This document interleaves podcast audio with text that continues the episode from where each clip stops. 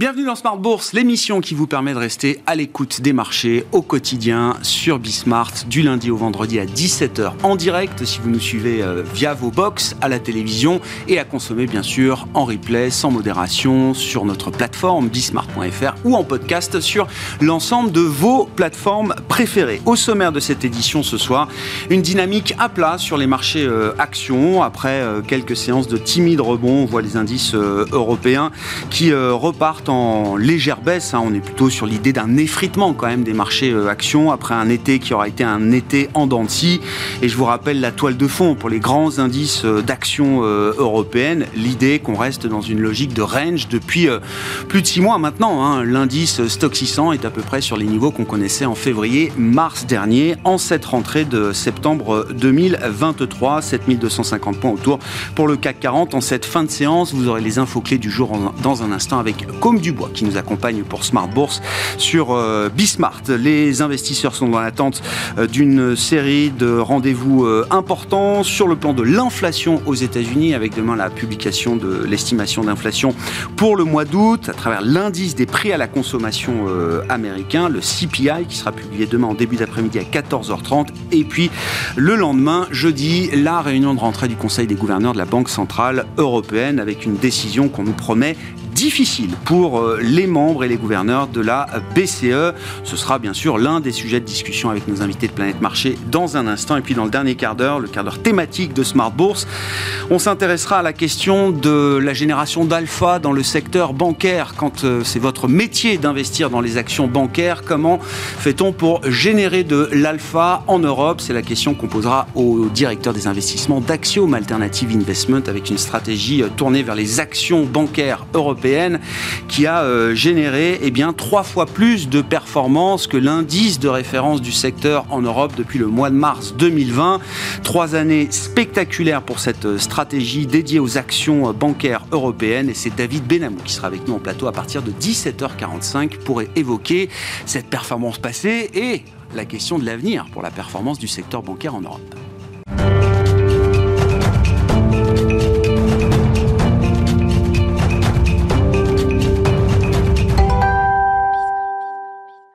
D'abord, comme chaque soir en ouverture de Smart Bourse, tendance, mon ami, le résumé du jour sur les marchés avec Comme du Bois. La bourse de Paris reste sans dynamique ce mardi après deux séances positives. En Allemagne, l'indice établi par l'Institut Zoo est ressorti à moins 11,4 points, au plus haut depuis mai, contre moins 15 attendu par les marchés. Du côté des valeurs, Oracle chute de plus de 10% à l'ouverture de Wall Street ce mardi, en réaction à une publication trimestrielle faisant état d'un brusque ralentissement de la croissance des ventes dans le cloud. Westrock, de son côté, progresse jusqu'à 7% au cours de la séance. Les investisseurs ont accueilli avec intérêt l'annonce d'un accord de rapprochement entre l'entreprise américaine et son concurrent irlandais Smurfit Kappa en vue de donner naissance à un géant de l'emballage. De son côté, L'Oréal affiche une légère baisse jusqu'à 1% au cours de la séance après que Deutsche Bank ait dégradé le groupe de cosmétiques de conserver à vendre. Airbus évolue en baisse également aujourd'hui jusqu'à 1,5% au cours de la séance après l'annonce d'un défaut de fabrication sur les moteurs de l'A320 Neo conçus par RTX. Selon Reuters, 350 avions par an seront immobilisés d'ici 2026. Demain, côté statistique, les investisseurs prendront connaissance de l'indice des prix à la consommation aux États-Unis pour le mois d'août. Entre-temps, ils auront suivi la keynote d'Apple qui se tiendra ce soir. Tendance, mon ami, chaque soir, les infos clés de marché résumées par Comme Dubois dans Smart Bourse sur Bismart.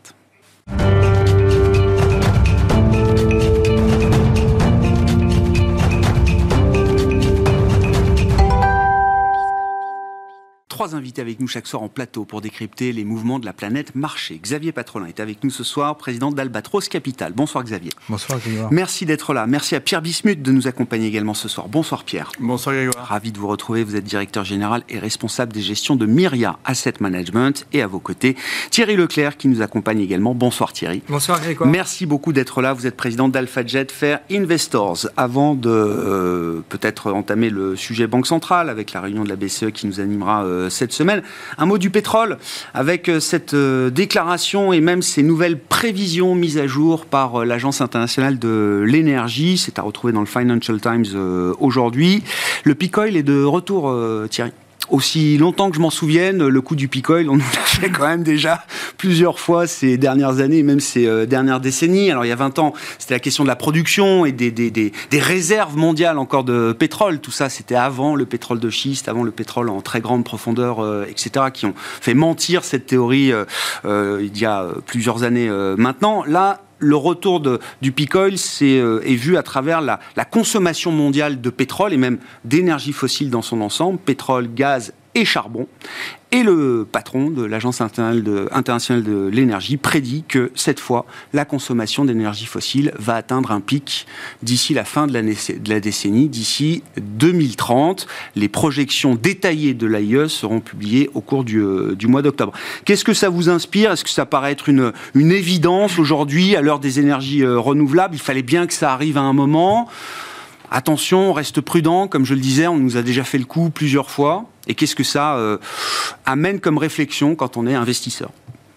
Il y a plusieurs axes pour, euh, pour répondre à cette question. Euh, d'abord, les, les majors pétrolières, elles, elles, sont quand même sous contrainte par les investisseurs avec des, des, résolutions sur le climat, etc. Donc ça finit quand même par, par peser sur le, les, les enveloppes globales qui sont dépensées par les majors pétrolières. Euh, elles continuent de faire leur boulot pour extraire du pétrole, mais à minima. moins. Oui, c'est ça. Moins que, que, précédemment. Avant, il n'y avait pas de contrainte. Aujourd'hui, il y a une contrainte que ces sociétés doivent prendre en compte. Donc, voilà, c'est intégré. Donc ça, c'est vrai que sur le, côté offre, clairement, il y, a, il y a, on va avoir une stagnation de la, production dans les prochaines années, euh, puisqu'il y a pas eu, il y a eu moins de dépenses aussi. Il y a une fluctua, enfin, la fluctuation du, prix du baril euh, a fait que euh, y a eu un ralentissement aussi ces dernières années. Donc à court terme, effectivement, moins de dépenses. Et de toute manière, c'est pas vraiment le sens de l'histoire pour les sociétés, les majors. Euh, donc ça ralentit aussi à moyen terme.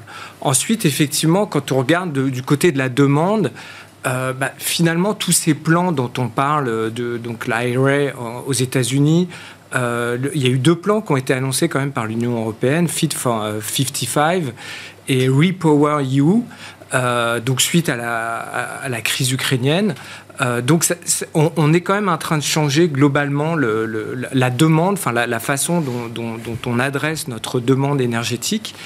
Euh, et, et, ça marche, hein, mmh. simplement pour vous donner euh, quelques chiffres. Alors, je sais ouais, ouais, inondé sûr. constamment de chiffres, donc c'est bon. Dans cette com... émission, on peut se le permettre. Ouais, c'est compliqué. Quelques chiffres, on a le droit. Voilà, quelques chiffres. Aujourd'hui, enfin aujourd'hui en 2023. Euh, donc l'Agence internationale de l'énergie attend 330 milliards euh, d'investissement dans l'Union européenne. Okay, sur les énergies renouvelables, l'efficience énergétique, donc tous ces sujets dont on parle. C'est plus 80% par rapport à 2019. Donc il y, y, a vraiment des efforts qui sont faits. Mmh. Et la trajectoire, c'est 530 milliards euh, d'ici 2030 pour être dans les clous sur le fameux objectif 2050 de euh, net zéro émission. Voilà, donc c'est ça. Donc je, je, veux dire, c'est pas que des mots en l'air. Euh, c'est ce qu'il dit, euh, Fatih Birol, le patron voilà, d'ailleurs. Les, les, les, politiques climatiques, ça marche. Alors, on ne le perçoit pas forcément. La consommation d'énergie fossile est au plus haut historique au moment où on se parle. Mais dans les trajectoires qu'il peut avoir en tête, ça marche. Ben, c'est pour ça que forcément, à un moment, quand on se projette, on se dit oui, on va finir par y arriver. S'il y a moins de demandes structurelles, euh, là, c'est plus simplement du wishful thinking. C'est vraiment, on a mis en place les, les dépenses nécessaires pour que, effectivement, on dépense moins, l'efficience énergétique typiquement.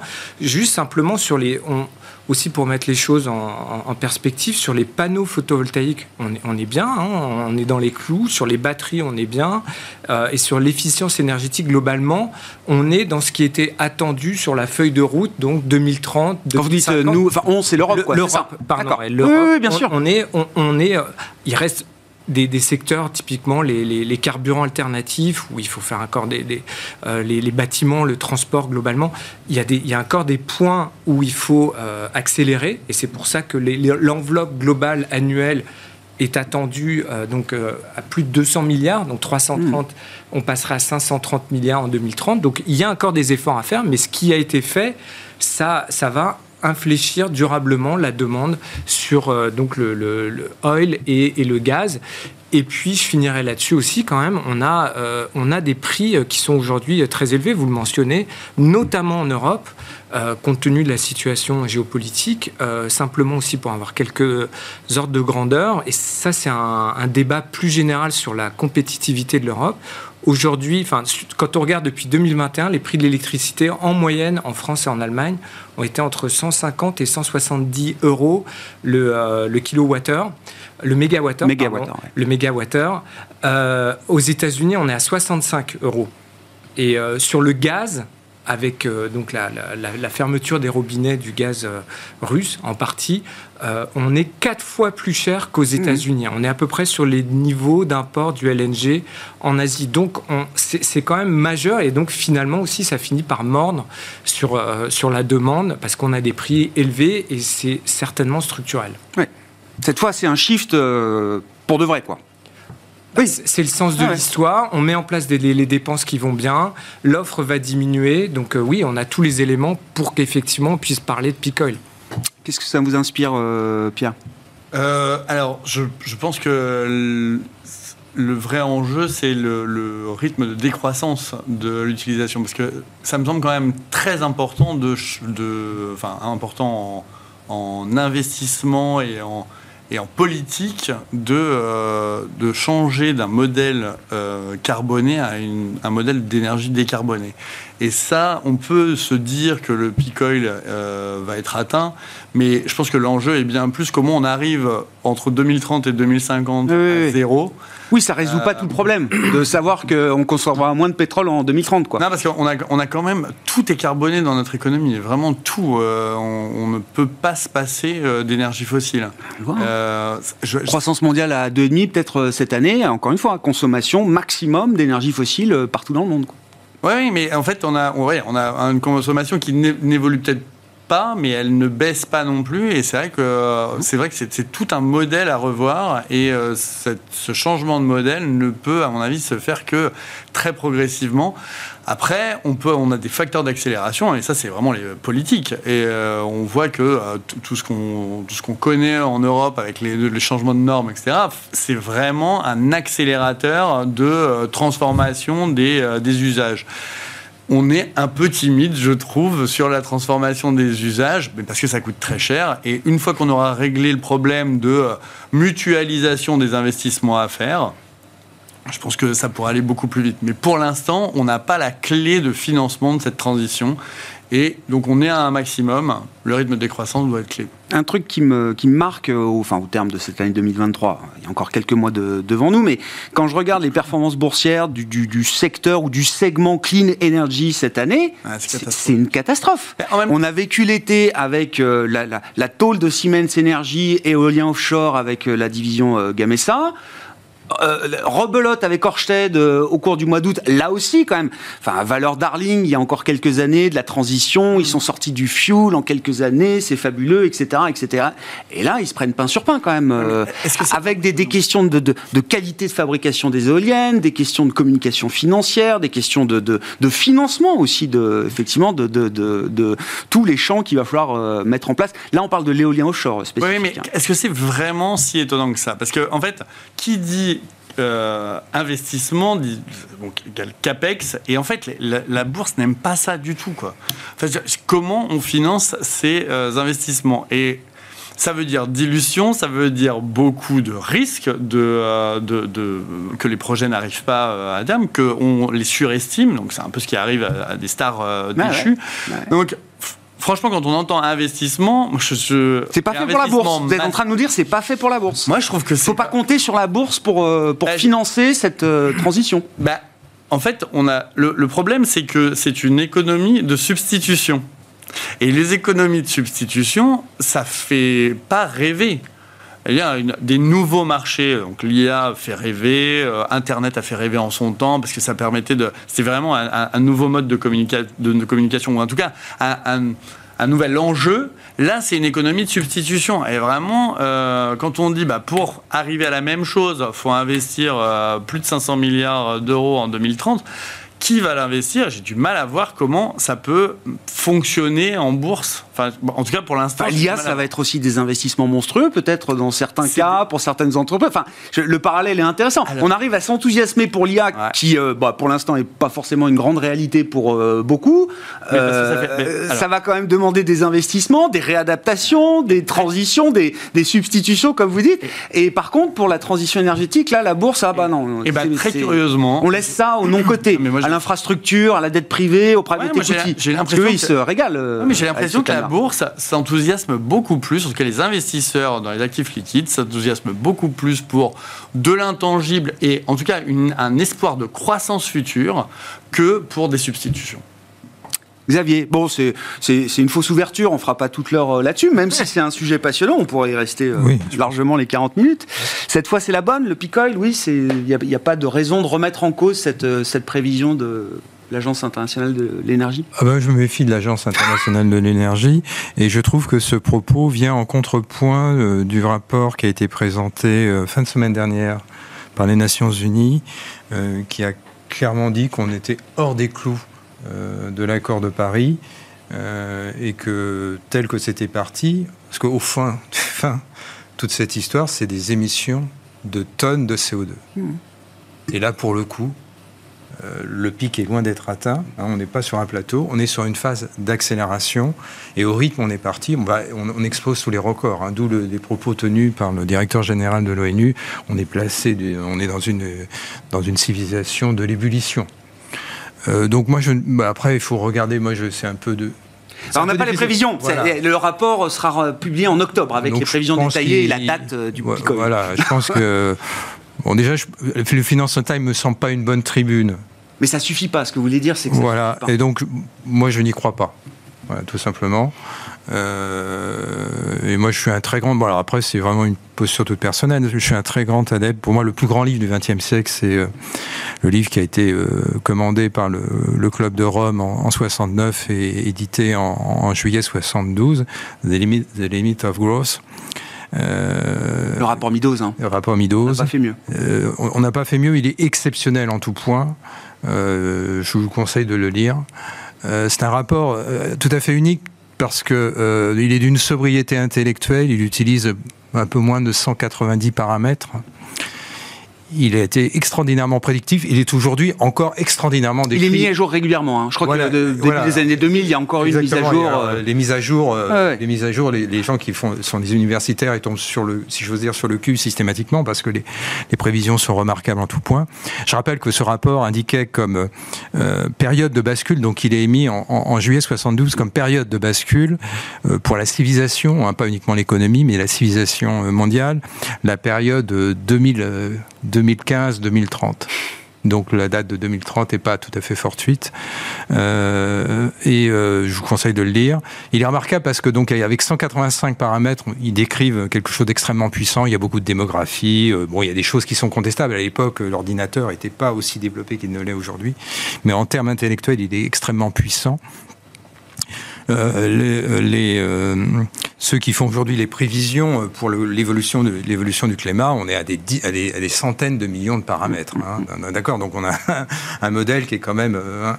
et, et je, je, pense que l'accélération climatique, on peut constater d'une certaine façon au café du commerce ou en regardant la télé ou même en ressentant à Paris il y a encore quelques jours. L'emballement, on parle de l'emballement voilà, du dérèglement nous dit qu'on est on, on, est sorti du truc et c'est un vrai défi pour la civilisation et c'est un vrai défi pour nos professions. Pourquoi? Parce que euh, le stock de carbone, il ne va pas disparaître. C'est quelque chose d'inertiel. Donc toutes les actions que nous allons entreprendre, que nous avons entrepris, que nous entreprenons et que nous allons entreprendre, n'auront d'impact qu'à ah, bah plusieurs euh, générations. Oui, oui. Donc c'est-à-dire qu'on a un effet embarqué du dérèglement climatique qui est le produit de l'histoire et des actions que nous entreprenons nous les léguons euh, pour, le, pour le, la, je dirais la, permanence de, de, l'humanité. Euh, et donc pour en revenir à ta question, euh, non, moi je vois, je vois, je vois une, accélération. Et alors, par exemple, parler de décarboner. On va décarboner, oui, mais on va rematérialiser encore plus l'économie mondiale. C'est-à-dire on va substituer au carbone une consommation de matériaux bah, prenons une voiture électrique, elle consomme d'une dépendance à l'autre, d'une dépendance à l'autre. Voilà, c'est ça. Et donc, et oui, mais, non, non, mais ça, je... veux dire, ça a des conséquences en termes euh, de, en termes d'externalités négatives. Euh, pour le climat et donc pour la civilisation qui sont extrêmement puissantes. Donc, moi, je ne peux pas être. Euh, je peux pas. Je, enfin, après, il faudrait lire le rapport, l'étudier. Peut-être que je ne le ferai pas d'ailleurs. Il n'est pas sorti. Voilà. euh, mais euh, moi, ça me laisse extrêmement, extrêmement sceptique. Donc, je ne crois pas, je ne crois pas à cette bascule. Et ça paraît trop victorieux la manière voilà, dont et, le, le patron de l'AIE présente les choses dans cette tribune aujourd'hui. Entre aujourd'hui et 2030, il va y avoir toute une série d'aléas, probablement géopolitiques et pas uniquement, quand on voit ce qui est en train de se passer au niveau des briques. Euh, l'élargissement des BRICS, je pense que l'élargissement des BRICS, au-delà de l'aéropage qui est très hétérogène. Oui, un peu la carpe et le lapin. D'accord, mais derrière ça, il y a quand même cette bascule climatique. Il y a une espèce de coalition euh, oui, sur les oui, matières premières. Qui est, qui est, extrêmement. Donc, tu as non seulement la moitié de la, la, la, population mondiale, mais tu as pas loin des deux tiers des réserves de matières premières fossiles et, et en termes de, de, de, matériaux. Et je pense que la question climatique, c'est quelque chose qui peut unir justement cet aéropage. Oui, face euh, au monde occidental, très hétérogène, face tel au monde nous est présenté. Parce qu'il n'y a pas eu de révolution industrielle. Les révolutions industrielles que nous avons conseillées, première, deuxième, elles ont eu lieu grâce à une spoliation des matières oui. premières. Oui, on a spolié, Oui, je, passe ah, sur l'esclavage, on a spolié à la colonisation, on a spolié, c'est parce qu'on n'a pas payé le bon prix que le monde capitaliste a, je ne fais pas d'anticapitalisme, hein, rassurez-vous, mais a réussi à construire sa rente. Si on avait payé le bon prix à l'époque, on n'en serait pas là aujourd'hui. Et parce Oui. qu'on n'a pas payé le bon prix, Oui, oui. parce qu'on n'a pas payé On va les pas refaire toute l'histoire. Non, non, mais, mais c'est important. mais bien sûr, c'est l'argument clé parce des, pays parce euh, que dans la émergents et en voie de développement aujourd'hui. voilà, parce que dans la, dans la progressivité de cette mutation, c'est un arbitrage quand, me, monsieur. Quand le monsieur, tout le monde qui est dans la décile de valorisation de, de revenus qui est très faible, tu vas lui dire que qu'il consacre 20% de son revenu euh, à la dépense énergétique et dans 10 ans ça sera 40%. Faut pas t'étonner qu'il défile bah, dans les rues et que ça se passe mal. La vérité. Et donc prix, ce oui. sujet-là, ce sujet-là est central dans, cette, dans ce que tu appelles la transition. Pour moi, il n'y a pas de transition, il va y avoir une rupture. Hein, euh, la transition, c'est un terme, euh, c'est un terme entre gens civilisés. Mais euh, ce qui est en train de se passer, ce sont des discontinuités. Alors rupture, c'est méchant, mais ce sont des discontinuités. Mmh. Et ces discontinuités, elles sont très dures dans les dans les métiers que nous faisons, parce que on est sur des métiers d'actualisation et les métiers La non-linéarité, c'est compliqué. Eh oui, très compliqué. Ce qui est intéressant, c'est le petit chiffre que j'ai échangé avec vous euh, avant de commencer l'émission, c'est que euh, la Chine aura installé au terme de l'année 2023 plus de 210 euh, gigawatts de puissance de panneaux solaires sur le territoire chinois, ce qui est plus que ce qui a été installé l'an dernier dans l'ensemble du monde.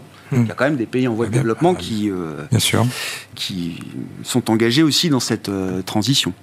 Euh, on passe à la BCE Oui Non Parce qu'on peut continuer longtemps, hein, mais euh, il faut qu'on dise un mot quand même de l'immédiateté de cette euh, semaine qui sera marquée par euh, la réunion de rentrée du Conseil des gouverneurs de la BCE. Pierre, tout le monde nous dit que c'est la décision la plus difficile depuis celle qui a été prise en juin 2022, euh, à savoir commencer à remonter les taux après des années de taux négatifs. Oui, alors, si on se met dans les, chaussures de la BCE, hein, j'ai du mal à voir en quoi c'est difficile, vu qu'on a... euh, C'est on pas a- la BCE qui le dit, je vous Non, rassure. non, euh, voilà, non, c'est tous les on est- l'ensemble des commentateurs on est- qui oui, suivent oui, la BCE. malheureusement, sommes très loin de la cible. Et comme on est très loin de la cible, et que les anticipations sont plutôt vers 2,5 que 2. Donc c'est la décision Euh, la plus facile peut-être pour la BCE que depuis pas- un an. Il y a Alors. quand même pas beaucoup de suspense.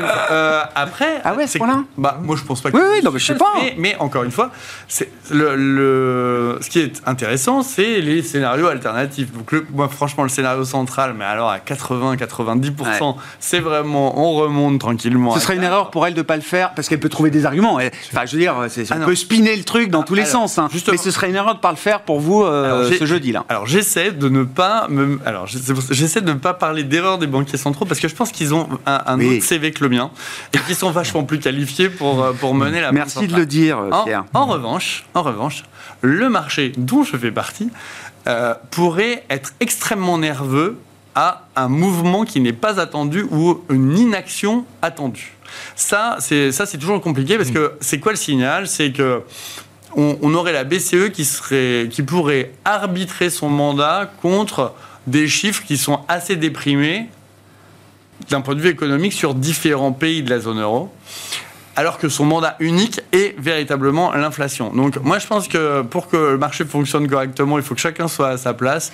J'ai peu, je, ne vois pas du tout hmm. euh, les hésitations de la BCE.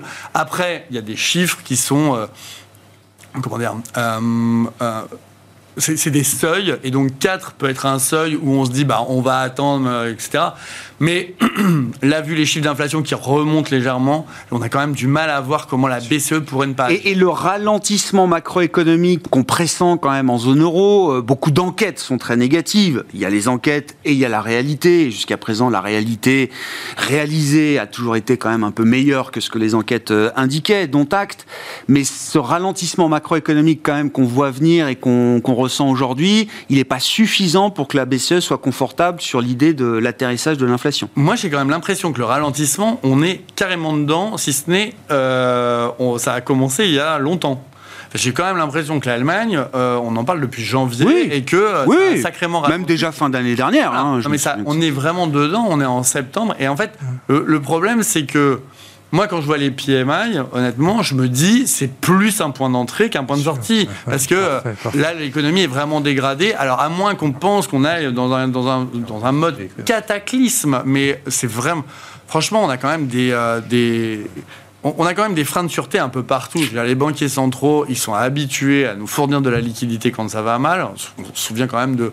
On sait plus ce que ça veut dire SVB, mais euh, c'était en mars pourtant, et on est quand même habitué à fournir de la liquidité. Donc je pense vraiment, les, gouvernements, euh, depuis le Covid, c'est quand même OK, on essaie Donc circuler, il n'y a rien à voir, quoi. Non, mais c'est pas ça. Mais non, mais ça fait du bien d'entendre parce que on se cristallise tellement, on se crispe tellement. Non, mais c'est pas un risque pour moi. En fait, le, le, risque, ça. le risque, ça serait de ne pas exécuter ce qui est attendu et le mandat. Le mandat, il est clair. Et là, franchement, il y a quand même un boulevard pour remonter à 4. D'autant qu'on voit que, bah, finalement, les gouvernements euh, et le financement des gouvernements, on voit plutôt les spreads se réduire j'ai vérifié d'ailleurs euh, aujourd'hui pour, euh, euh, répondre à une question qui m'était posée. Quand on regarde en fait le niveau des taux depuis le début de l'année, on avait un sacré pic au 31-12-2022 et ce qui fait que les taux sont plutôt flats, voire en baisse sur, euh, sur le 10 ans italien de 30 bips, par exemple. Donc on a des spreads qui sont plutôt réduits, en tout cas de date à date. Hein, ça, veut, attention, ça ne veut pas dire grand-chose, mais on a l'impression que les taux montent, montent, montent, mais finalement pas tant que ça sur, euh, sur 2023. On est plutôt euh, assez plat. Donc il n'y a pas de stress pour le marché. Et vraiment, si la BCE en profite pas, ça veut dire qu'elle a des infos qu'on n'a pas et qui sont plutôt pas super. Quelle lecture vous faites tirer de la, situation euh, européenne? Alors évidemment, il y a le, le filtre macro, il y a aussi ce qui vient du terrain, et quand je dis du terrain, on parle des entreprises cotées qui ont publié leurs résultats pour le deuxième trimestre euh, tout au long de tout au long de l'été. Autant j'ai quand même pas mal d'économistes, pas tous, mais pas mal, qui sont euh, inquiets de la trajectoire européenne il y a un biais euh, chez beaucoup d'économistes européens euh, marqué par euh, des années, des, des, crises compliquées. autant quand j'écoute les analystes ou les stock pickers ou ceux qui regardent la réalité du point de vue des entreprises, il n'y a, y a, pas, y a hmm. pas de démesure dans l'enthousiasme, hein, mais il n'y a pas non plus de, de pessimisme névrosé, noircissime, quoi. Je suis d'accord avec, euh, avec vous, Grégoire. Euh, enfin, Peter Lynch disait, euh, sans vouloir être le meilleur investisseur du monde, c'est ça Désagréable avec avec mes confrères économistes, mais quand vous passez 13 minutes, chacun son rôle, comme dit Pierre. Ils ont un rôle et peut-être oui, oui, voilà, mal aussi les économistes dans le débat public et, vrai et le débat de marché. Je suis assez d'accord avec votre lecture que là, en cette rentrée, il y a un état d'esprit global assez négatif. et, et c'est vrai que la Chine joue aussi, hein, sans doute, sur le sentiment euh, qu'on peut avoir vis-à-vis de l'Europe. Quand on tire un peu plus, c'était le cas quand même depuis un certain nombre de mois, que là, on allait rentrer en récession, que c'était, on n'allait pas y échapper, etc. Entre-temps, les marchés actions, ils ont quand même bien progressé. Il y a des sociétés qui ont euh, très très bien performé. Enfin là, aujourd'hui, euh, Oracle fait, fait la une parce qu'ils ont fait un, ils n'ont pas vraiment fait un profit warning, ils ont, ils ont un tout petit peu déçu sur leur, activité cloud. enfin, ils ont, ils ah sorti plus 64% de croissance. Le, consensus était à plus 67. Bon, donc c'est, enfin, il n'y a pas non plus. Euh, Et, euh... Je sais pas combien ça se paye, Oracle. Enfin, vous savez mieux que moi comment ça fonctionne euh, de ce point de vue-là ah sur les marchés. Hein, donc, voilà, comme disent les anglo-saxons, into thin air, enfin, en altitude très élevée où il n'y a plus beaucoup d'oxygène. Bah, effectivement, la moindre mauvaise nouvelle est, est très mal perçue. Donc c'est ce qui se passe. Mais bon, on avait quand même pris 55% précédemment. eux, le sujet de l'IA, là pour le coup, ils sont pas en train de rêver à plusieurs trimestres. Ils ont dit que le carnet de commandes sur cette activité, donc le cloud de seconde génération chez Oracle, a doublé. On est passé à 4 milliards de commandes prises au premier trimestre 2024 pour Oracle. Ils sont en, exercice décalé. Donc, donc c'est quand même concret. Euh, et, donc, on ne fait pas que euh, parler. Donc, je suis assez d'accord avec, euh, avec cette vision de revenir sur le terrain. la bourse, elle joue son rôle d'immédiateté et elle sanctionne. on peut revenir aussi là-dessus sur les énergies renouvelables, la valorisation. Là, pour le coup, je suis pas tout à fait d'accord. Je pense que la, bourse a un rôle et d'ailleurs, c'est ce qui est dit dans le rapport hein, de, l'IAE. A besoin des investisseurs privés pour, pour faire la jonction. Nous, on fait le job. C'est ce que j'ai dit précédemment sur le les dépenses euh, engagées par les gouvernements et par les, euh, enfin, par les gouvernements au niveau central européen, mais euh, on a besoin des dépenses aussi du secteur privé. Et effectivement, on, est. La dette est peut-être plus adaptée que. La dette, oui, secteur privé, ça peut être aussi le monde du non-côté où il y a beaucoup de, de, de, de, masses qui se brassent en direction de ces objectifs de transition. C'est de hein. l'histoire, effectivement, qu'on a vu ces dernières années, mais le bon, le côté est quand même euh, enfin, garde un, rôle, à jouer, évidemment. et, mais euh, défendons le côté, bien sûr. pas non plus l'oublier. Mais je reviens aux entreprises, parce qu'il il y, a, enfin, il y a deux manières de déclencher des récessions. Il y a euh, le, facteur exogène, la, crise, la chute, etc., les mannes ou d'autres. Et puis, il y a quand même aussi la, le, fonctionnement du système. une récession, c'est des entreprises qui coupent l'investissement, qui licencient des gens, enfin, qui arrêtent d'embaucher, qui licencient des gens. C'est ça qui, ben, qui met une économie en récession. On voit, voit pas ça, tout ça aujourd'hui. Il n'y a pas de signaux. Non, Enfin, après, c'est très global picture, hein, mais bon, euh, bah effectivement, aux États-Unis, on voit pas ça. En Europe, on voit pas ça. Il y a eu un élément important, effectivement, c'est les stocks. Euh, donc Covid, euh, on arrête les, de, enfin, on arrête tout. Euh, derrière, on se dit oulala, là là, ça repart très fort, donc je commande, voire je commande trop parce qu'on parle de pénurie, d'inflation, donc j'ai surstocké. Et là, effectivement, 2023, c'est plutôt le, sens. On est dans une année un petit peu de, de déstockage, c'est pour ça que c'est un peu moins fort. Mais après, les entreprises, elles continuent leur programme d'investissement, l'embauche, elle est quand même plutôt bonne. Donc, enfin, moi, je, les entreprises, quand je les écoute, je ne vois pas globalement de signaux et à nouveau, la bourse, elle n'est pas euh, sur un nuage euphorique, confère Oracle. Quand ça déçoit, ben on perd plus de 10%. Ou le, on, peut parler d'LVMH aussi, qui pas non plus euh, fait un énorme, enfin c'est une énorme annonce, une énorme déception. Le consommateur enfin euh, j'ai le terme anglais aspirational consumer, qui anglais américain pardon, qui a qui était un petit peu moins présent donc aux États-Unis. Euh, bon, voilà, mais enfin, la, Chine, ça restait quand même très bon, etc. Le titre a perdu 19% entre le 14 juillet, bah et, le, euh, et, la mi-août. Euh. Donc, donc, donc, il n'y a pas de, on n'est pas BA, nous les investisseurs, en train de se dire, on est dans un monde merveilleux, déconnecté. Quand il y a des mauvaises nouvelles, elles sont sanctionnées, voire parfois même très fortement sanctionnées. Mmh. Ça crée des opportunités. C'est le principe de la bourse. Et effectivement, il y a une décorrélation avec l'économie, ce que nous disent les macroéconomistes. Mais euh, bon, pour le moment, il faut aussi, je pense, se fier à ce que nous disent les entreprises vous enfoncez le clou. Euh, ah oui, ce qui a été dit est excellent, ouais. j'ai rien à rajouter. Euh, et donc, décision de la BCE facile, il faut qu'il continue. Ah il n'y a, pas de raison, il n'y a pas de risque ou de facteur de risque suffisant qui permettrait à la BCE de C'est d'une évidence biblique. Je ne comprends, pas le, je comprends pas le questionnement. Non, je peux juste rajouter une chose. Euh, juste rajouter une chose. Pour comprendre la data dependence, parce que j'observe que beaucoup de gens contestent la data dependence de la BCE. Au fond, dans le cycle de resserrement monétaire, quand il y a une modification du régime d'inflation, ce qui est piloté, d'une certaine façon, c'est le taux court réel. Mhm. C'est-à-dire le taux nominal court moins la core inflation, parce que les, banquiers centraux intègrent la, core inflation.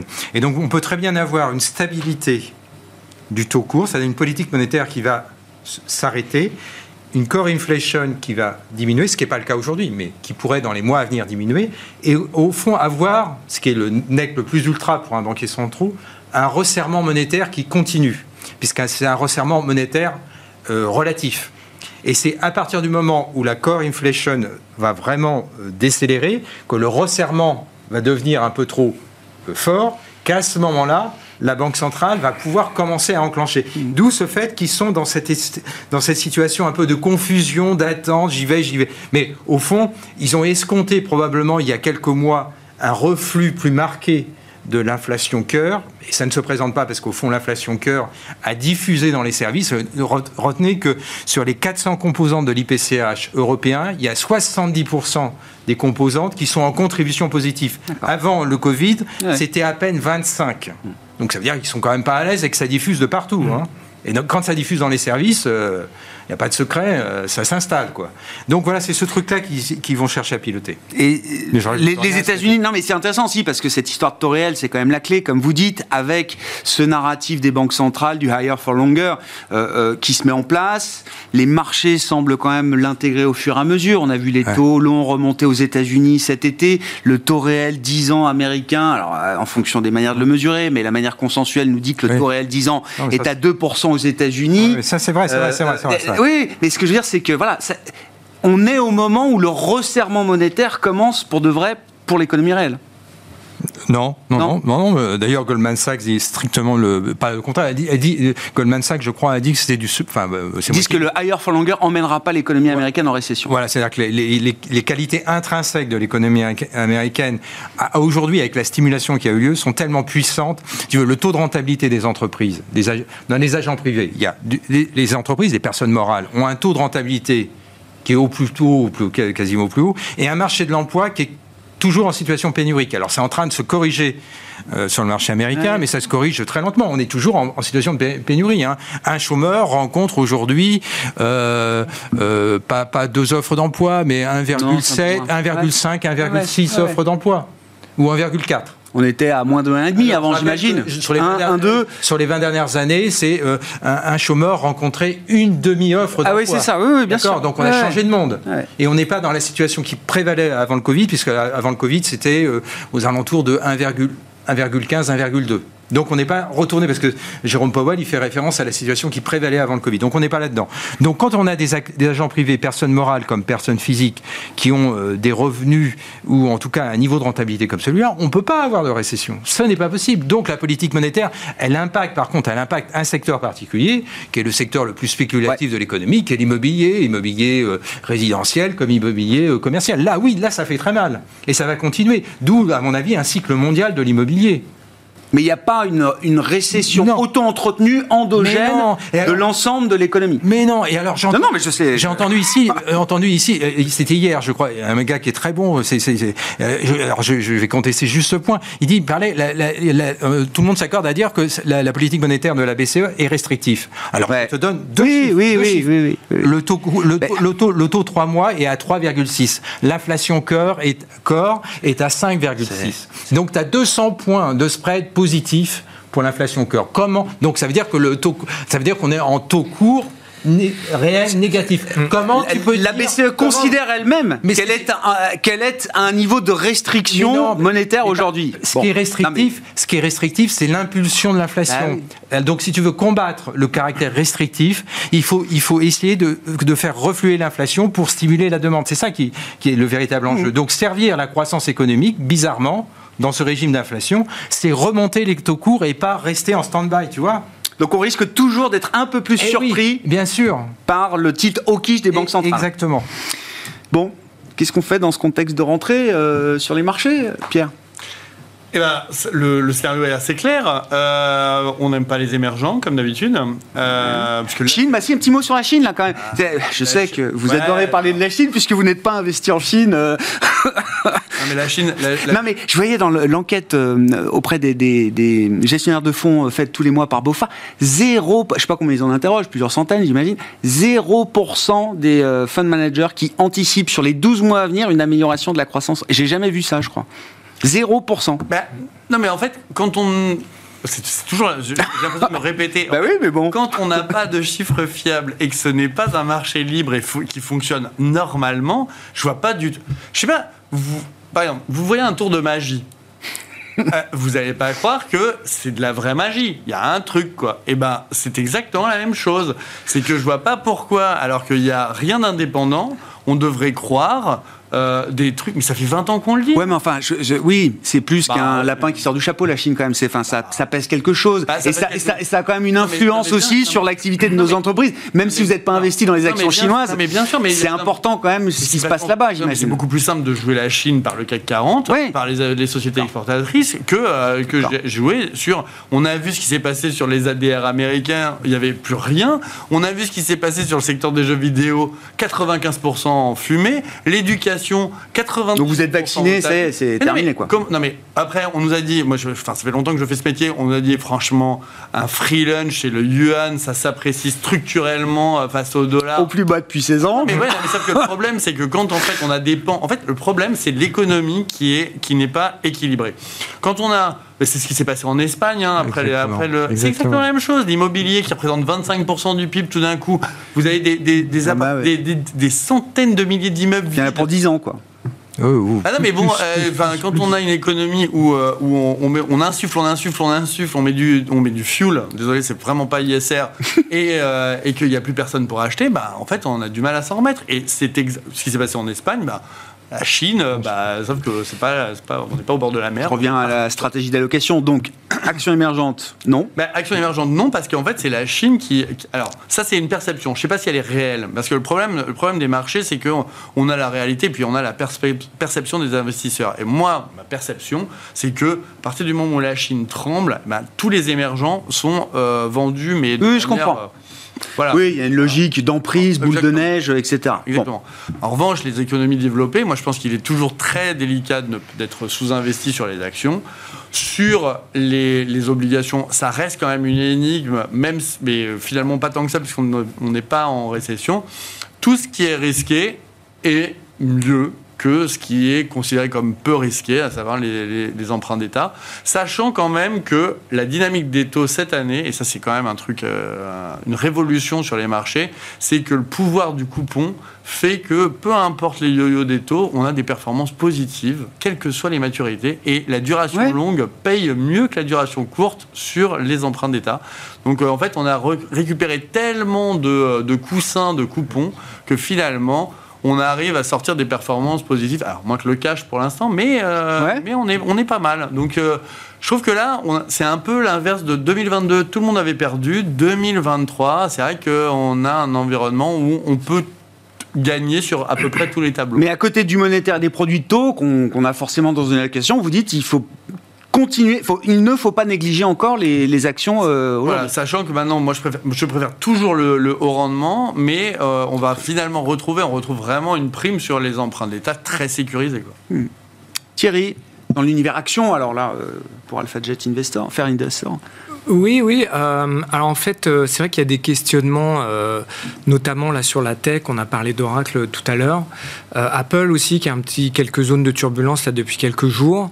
Et c'est vrai que du coup, là, j'ai regardé un peu les indices, la composition des indices. Donc juste pour mémoire, la tech aux US c'est 28 si on rajoute euh, les euh, communication services, donc Netflix euh, et, et autres, on, on arrive à 38%, 37% pardon, Mhm. de la cote américaine qui, est, qui serait liée à la, ce qu'on appelait anciennement les TMT. Enfin voilà, c'est à peu près la même chose.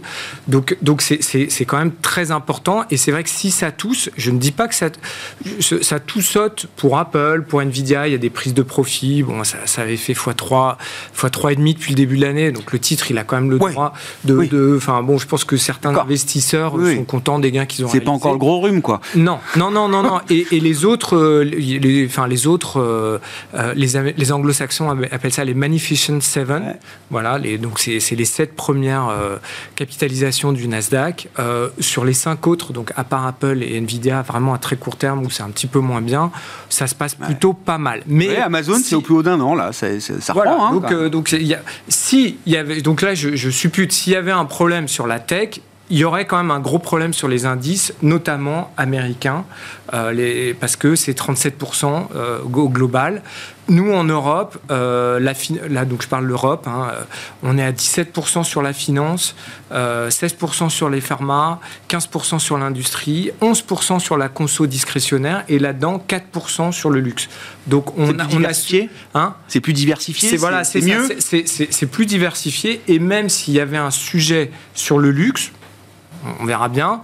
c'est pas impossible, eh bien, je veux dire, l'indice européen, pour le coup, serait un peu mieux que s'il y avait un problème sur le, la tech aux États-Unis, sachant que ce n'est pas encore le cas. 30 secondes, Xavier, parce qu'on parle des mhm. banques après avec euh, Axiom. Non, mais tant, qu'on est dans une boucle prix-profit, euh, placement action et, et, dans une situation. État privilégié. Ben, bien sûr. Voilà, donc la seule chose qui veut se passer, c'est bien regarder ce qui se passe au niveau des taux réels, long terme. Euh, ça, ça, va, ça jouera sur les primes de risque. Euh, et donc ça, ça, sera globalement, ça doit être globalement défavorable euh, aux, aux, ratios, aux valorisations, aux secteurs qui sont chèrement payés. Euh, donc je ne veux pas faire un arbitrage un peu excessif entre la grosse value, hein, les opposés, mais je pense que c'est quand même un élément structurel à suivre. On ne sait pas trop comment la séquence. Moi, je pense qu'on est rentré dans une séquence de réappréciation durable des taux réels. Donc ça, c'est ma, mais on en parlera ah dans une émission sur les problématiques d'épargne. Et donc ça, il faut avoir ça en tête. Mais globalement, sur le placement action, je pense que c'est un, un, placement béni des dieux. Par contre, attention, quand on va commencer à voir des dégradations, parce que cette, cette annexation prix-profit peut se transformer en profit-salaire, et puis en profit-érosion des marges, à ce moment-là, il faudra revoir complètement le scénario parce qu'à ce moment-là, on sera à risque. Mais ce, qu'on ne voit pas, et d'où la latéralisation, parce qu'il y a une remarquable, moi j'observe ça depuis des, décennies, mais là, on a un truc extraordinaire. C'est d'une robustesse 2023, 2024, 2025, tu consolides sur les valeurs non financières du CAC 40, c'est d'une robustesse, solidité, c'est exceptionnel. Donc tu, peux investir confortablement aujourd'hui. Hein. On s'arrêtera là pour ce soir, euh, messieurs. Merci beaucoup pas évident que ce soit pas un discours euh, qu'on n'entende pas forcément tous les jours. Merci à vous trois d'avoir été les invités de Planète Marché. Xavier Patrolin, Albatros Capital, Pierre Bismuth, Myria Asset Management et Thierry Leclerc, AlphaJet Fair Investors.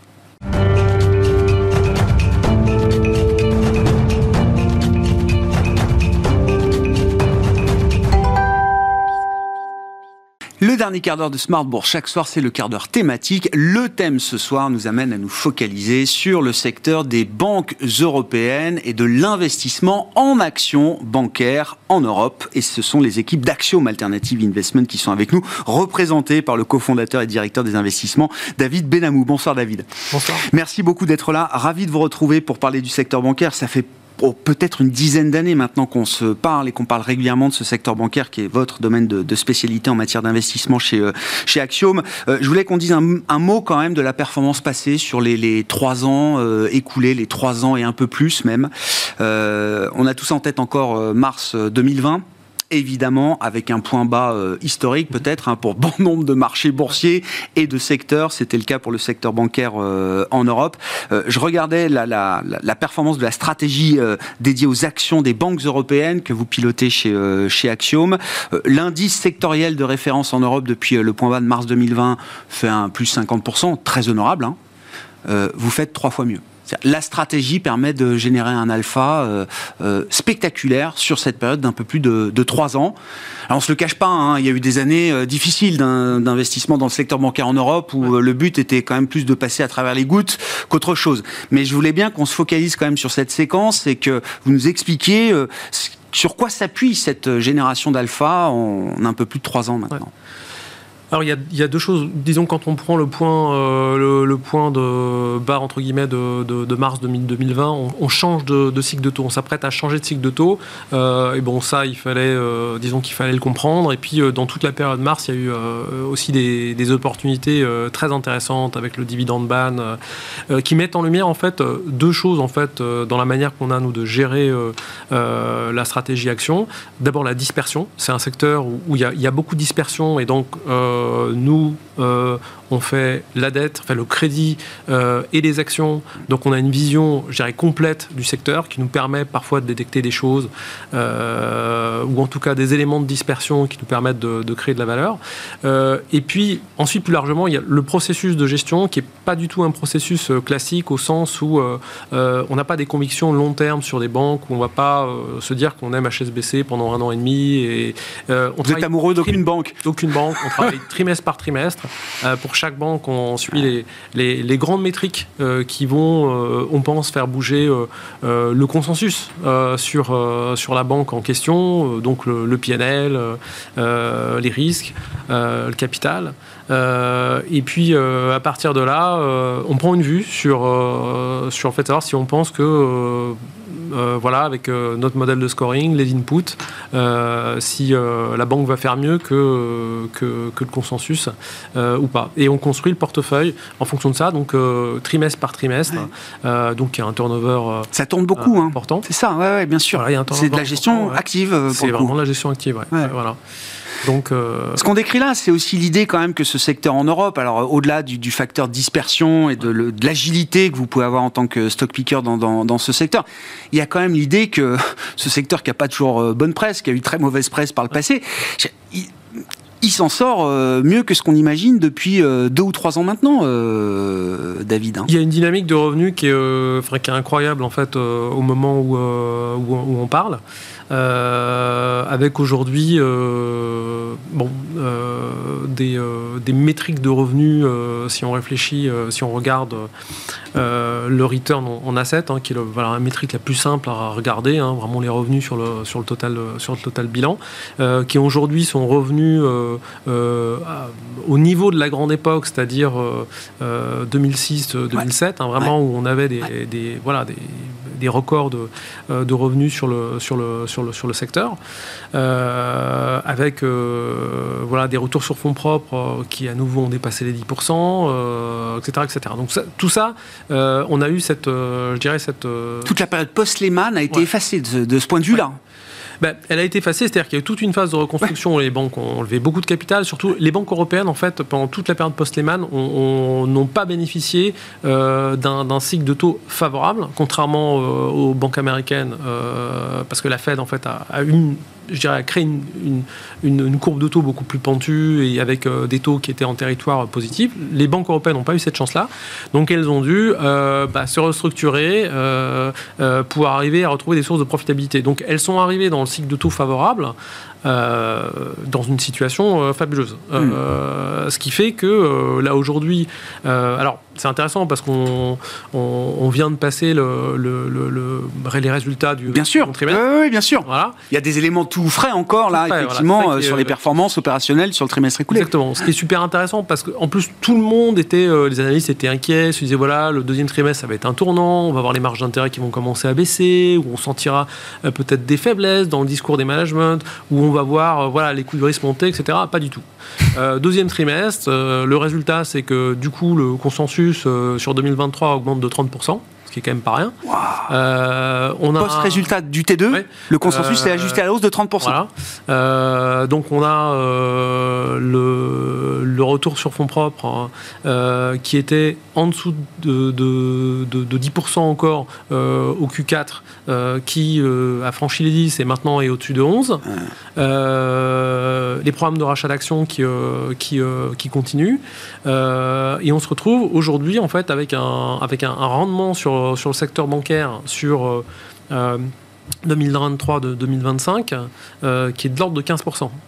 C'est voilà. Donc donc c'est vraiment, je veux dire, on a, on a, et on a, surtout en fait, ce qui est important, c'est que les, les dynamiques restent positives. C'est-à-dire euh, que ce soit euh, euh, les marges d'intérêt. Donc, ce qui est clé aujourd'hui pour, le, pour les marges d'intérêt et donc la profitabilité du, du secteur, c'est les dépôts. donc, ce que tout le monde craignait, c'est voilà, une baisse très forte en fait des, des volumes de dépôts. Bah, contrairement aux États-Unis, en fait, les dépôts en Europe sont toujours en croissance. Voilà. Euh, l'autre élément clé, euh, c'est la structure des dépôts et puis, et puis la rémunération. Ben, bien sûr. Combien du taux et oui. E, voilà, et oui. N'est pas conservé par les banques. Et ça, ça reste, ça reste très bas. On est à ce qu'on appelle des dépôts bêta qui sont de l'ordre de 20% en fait aujourd'hui. voilà, alors que ça c'est le, taux de transmission de, de, du taux de dépôt de la BCE vers la rémunération de mes dépôts, c'est ça. C'est ça, c'est ça. Comment vous expliquez ça aussi faible, David? Alors, c'est tant mieux pour, comme vous dites, hein, pour la marge nette d'intérêt, c'est parfait pour le business model bancaire. Mais c'est vrai qu'on peut s'interroger quand même. Pourquoi c'est pas plus? Ah C'est très, euh, c'est très curieux. Il euh, n'y a pas vraiment, on n'a pas vraiment d'explication. Euh, si on si on en cherche une, il y, a toute la partie Covid où on a eu un énorme volume de dépôts qui donc enfin il y, a eu beaucoup d'argent injecté dans l'économie donc qui a, qui a, fait croître en fait les, les, les dépôts. Donc il y, a, beaucoup de dépôts, ce qui fait qu'il y, a un stock, euh, il y a un stock qui est énorme, euh, mais euh, très difficile de, comprendre pourquoi il n'y a pas autant de, vélocité. On pense que le, bêta va s'ajuster en fait graduellement quoi. graduellement, mais mais c'est vrai que c'est vrai que ça fait beaucoup de temps. En même temps, les, les, en, en zone euro, les déposants étaient habitués à peut être rémunéré sur les comptes de dépôt. Donc, euh, donc tout ce qui devait être placé euh, l'est déjà. Il y a beaucoup d'inertie quand même. Hein. Voilà, donc il y a beaucoup, euh, il y a beaucoup d'inertie. Donc ça, c'est un premier point qui, qui, est important. Et puis le deuxième point aussi qui, qui est clé, qui a été scruté par les analystes, c'est c'est évidemment les conséquences d'une éventuelle récession ou les débuts d'une potentielle récession. C'est ça le truc, c'est que même si on a tordu un peu le cou à l'idée de la récession là dans la partie précédente de, l'émission, il y a des gens qui sont encore positifs sur l'idée que l'économie européenne ne va pas craquer comme ça du jour au lendemain, que ça peut euh, encore tenir. Malgré tout, c'est un risque euh, à prendre au, sérieux. Et j'allais dire, historiquement, un investisseur, il a du mal à se dire Ah, je vais aller dans le secteur bancaire au moment où le risque de récession est peut-être en train d'augmenter. Non, absolument. Et d'ailleurs, on le voit dans les valorisations, hein, puisque on est euh, ah. à nouveau au plus bas sur, le, sur le secteur. Donc, c'est grosso modo le secteur aujourd'hui, c'est à peu près six fois les, six fois les résultats. Et on peut se dire, voilà. Donc les prix de marché ont été déconnectés finalement de la dynamique des résultats de ce point de vue. Totalement. Pour l'instant, pour l'instant, alors il y a eu une, euh, la performance du secteur euh, depuis le début de l'année. Je crois qu'on doit être aux alentours de 15-16% euh, aujourd'hui. Donc voilà, mais en, même temps, ça correspond à peu au carré. Oui, c'est ça. donc, donc voilà. mais effectivement, je dirais que ça prend vraiment pas. Il n'y a pas de prime, quoi. Il n'y a pas de prime du tout. Et il y a même en fait une, une décote, hein, parce que six, fois, bon, déjà, juste pour, pour, pour mettre les choses en perspective, euh, ça veut dire que les banques européennes se valorisent moins cher que les banques régionales américaines, euh, qui sont au-devant de tout un tas de. Six mois après SVB. donc, euh, six mois après SVB. Donc c'est quand même surréaliste. Les banques les, les, régionales, c'est au-dessus de huit fois. Donc voilà. Mais il y a un autre élément aussi qui est, qui est troublant, c'est que si on se dit il y a une récession, et c'est pour ça que les banques européennes en fait sont valorisées euh, aussi, faiblement. On devrait retrouver euh, ces éléments-là dans d'autres secteurs. Euh, or, on, est, on a une décote par rapport aux, autres secteurs aujourd'hui qui est de l'ordre de 50%. Donc, voilà, il y, a, il y a une espèce d'élément. En relatif, le secteur bancaire se paye 50% moins cher que le reste du marché. Ce qui est plus bas euh, historique. Ah oui, d'accord. Ah, donc, euh, on n'est jamais allé jusque-là. Alors, on était pendant le Covid, on était à peu près au moment du dividend ban ou euh, voilà ce, ce, genre de, de circonstances. Donc c'est voilà donc donc c'est aujourd'hui le, le, secteur est, présente des caractéristiques factuelles simples. Il y a un carry qui est énorme. les analystes continuent à augmenter leur, leurs attentes de, de, résultats et on a une décote énorme par rapport par rapport au reste au-delà des investisseurs spécialisés comme vous, euh, il y en a d'autres qui voient euh, ça dans le secteur bancaire. Euh, c'est les gouvernements qui sont à la recherche d'argent frais. Aujourd'hui, l'Espagne a mis une windfall tax, je crois, sur le secteur bancaire. Ça a été le sujet de l'été en Italie autour du gouvernement Meloni. Comment le secteur, comment l'industrie et comment vous, en tant qu'investisseur, vous appréhendez cette idée-là? Parce que c'est forcément une épée de Damoclès qu'il faut avoir en tête quand on construit un scénario ou un cas d'investissement. Est-ce que c'est le genre de, de, de, de facteur alors euh, politique qu'on maîtrise pas, mais qui peut venir entraver euh, encore un peu plus d'ailleurs peut-être le, le, le, secteur euh, le secteur bancaire, la, performance du secteur bancaire. Oui, alors ça c'est super intéressant parce que ce sont des euh, sont des facteurs euh, bon, qu'on maîtrise pas, qui ont un impact très clair en fait sur les sur les valorisations. on a vu les banques les banques européennes en fait souffrir en fait à, l'annonce de la de la windfall, tax italienne et, après toutes les tout ce qui s'en est suivi dans, dans, dans, la presse. Des italiennes évidemment se sont fait oui, désinguer. Euh, Mais euh, d'un point de vue fondamental, euh, en fait, on, s'en fiche un peu. Il y a juste euh, une, petite petit élément intéressant qu'il faut avoir en tête. C'est les banques les plus taxées en Europe, c'est les banques anglaises, et c'est les banques qui ont le rôle le plus élevé. Donc, c'est un vieux sujet, la, surtaxe en fait du secteur bancaire. Ils vivent avec quoi Voilà, ça n'a vraiment pas de, cet été. Les banques vivent avec ça, a un impact en fait sur les, sur les valos. Dès qu'il y a une annonce, c'est un, news flow négatif, donc, euh, donc ça met un coup euh, au cours. Mais, euh, mais, fondamentalement, ça ne change pas la trajectoire de, des, résultats. Donc, on peut être les plus taxés au monde et avoir quand même le meilleur return on equity. voilà, exactement. Donc, donc c'est pas voilà, c'est pas c'est pas un drame, c'est pas un drame en soi. Hmm. Mais, euh, mais bon, ça fait partie euh, des facteurs qui, euh, qui mettent sous pression les, les, voilà, les cours. Mais après, quand on regarde dans le, dans le détail et quand on. Voilà, on sait que, que c'est pas clé pour les, pour les résultats. Ça change pas la. toile de fond, c'est pas un game changer, vous dites, pour la dynamique du secteur. Exactement. exactement. Il y a un autre élément aussi très intéressant, on, parlait de la récession juste avant, c'est le, voilà, c'est le, le coût du risque. Et aujourd'hui, est-ce que euh, si on a une grosse récession, euh, les banques, les banques euh, européennes se retrouveraient dans une situation très compliquée? Alors, psychologiquement, les investisseurs, en tout cas les valorisations, décrivent ça. Mais en réalité, euh, ce, que, ce qu'on a, ce qu'on a oublié, euh, c'est que euh, les banques européennes, pendant le Covid, ont mis de côté des provisions de précaution. Eh Elles n'ont pas été utilisées. Eh Et le quantum représente à peu près, pas tout à fait, mais une récession normale. Donc, il y a voilà, tout un tas de, de, choses. Et, d'ailleurs, ce qui est très intéressant, c'est que c'est quelque chose qu'on voit très bien dans les stress tests 2023. Euh, les, hypothèses en termes de, baisse de, de GDP euh, sont à peu près le double des stress tests 2021, euh, mais les, pertes en crédit sont inférieures. C'est parce que voilà, il y a, y a ces provisions qui sont encore là. Voilà, donc il y a plein de choses. ça reste un, secteur avec beaucoup de dispersion. Il y a plein de choses à faire. Il y a, y a ces éléments psychologiques qui mettent la pression sur les cours, mais, mais voilà, mais les fondamentaux sont super, mais il y a un carry qui est, qui est très bon aujourd'hui. Merci beaucoup David. Merci de venir nous éclairer régulièrement sur euh, ce secteur et l'investissement dans le secteur euh, bancaire à travers la dette, historiquement, à travers les actions euh, également chez Axiom Alternative Investment. Vous êtes directeur des investissements et cofondateur d'Axiom. Merci d'avoir été avec nous dans ce quart d'heure thématique de Smart Bourse ce soir. Merci.